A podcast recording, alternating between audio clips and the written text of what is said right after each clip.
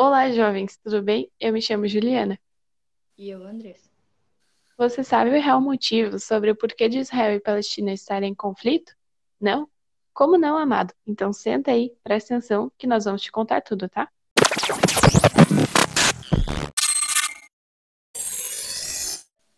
Então, tudo começou quando, no ano de 1516, a região do Império Romano foi conquistada pelo Império Turco-Otomano, que ficou com seu controle até o final da Primeira Guerra Mundial.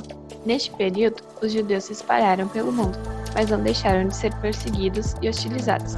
Durante a Idade Média, por exemplo, viviam marginalizados e eram culpados por qualquer revés, como uma colheita perdida ou até mesmo a chegada da peste. Acredita?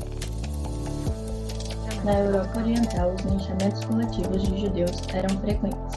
Como resposta a essas perseguições, no fim do século XIX, surgiu o movimento sionista, o qual os judeus defendiam que a melhor forma de garantir sua própria segurança era criar um Estado judeu. E como para a religião judaica Israel havia sido prometido por direito divino, esse foi o lugar escolhido para a formação do Estado.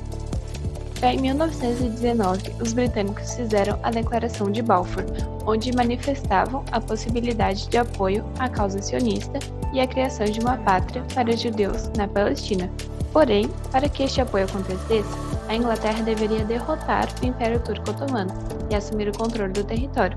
Na interpretação dos judeus, isso significava que haveria apoio, o que os colocava do lado britânico do conflito. Ao mesmo tempo, os britânicos ajudaram os árabes da Palestina a lutar contra o Império Turco-Otomano, e ao fim da guerra o local passou a ser parte do Império Britânico. Até esse momento, todos os povos que ali viviam dividiam a região sem maiores conflitos. Contudo, a partir do domínio britânico e da Declaração de Balfour, os judeus passaram a retomar para a região e, como reação, em 1919, foi realizado o primeiro Congresso Palestino que se posicionou contra a imigração de judeus para a criação de um Estado.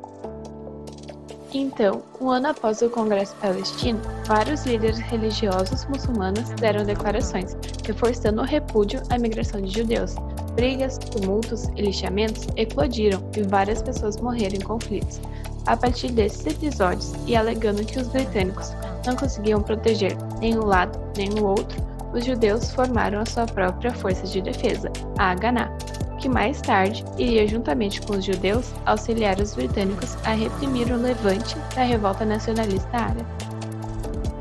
No decorrer da década de 1920, o Império Britânico reconheceu entidades judaicas, mas não reconheceu nenhuma entidade dos árabes palestinos. Isso acentuou as tensões entre os dois grupos. Durante a década de 1930, em várias partes da Europa, mas principalmente na Alemanha com a ascensão de Hitler, a perseguição dos judeus se intensificou. Como resultado disso, a migração de judeus para a Palestina aumentou consideravelmente. Para tentar frear a imigração, os britânicos estipularam cotas anuais e estabeleceram limites para a aquisição das terras palestinas por judeus. Mas essas iniciativas não deram resultado. Os muçulmanos viram a imigração como uma ameaça e as tensões continuaram aumentando por esses motivos que os conflitos perduram até hoje e geram muitas fake news. Para você ficar dentro deste assunto, ouça o segundo episódio do nosso podcast. Espero que tenha entendido tudinho. Ah, e comenta aí se você sabia sobre a verdadeira história. Obrigada pela atenção e tchau!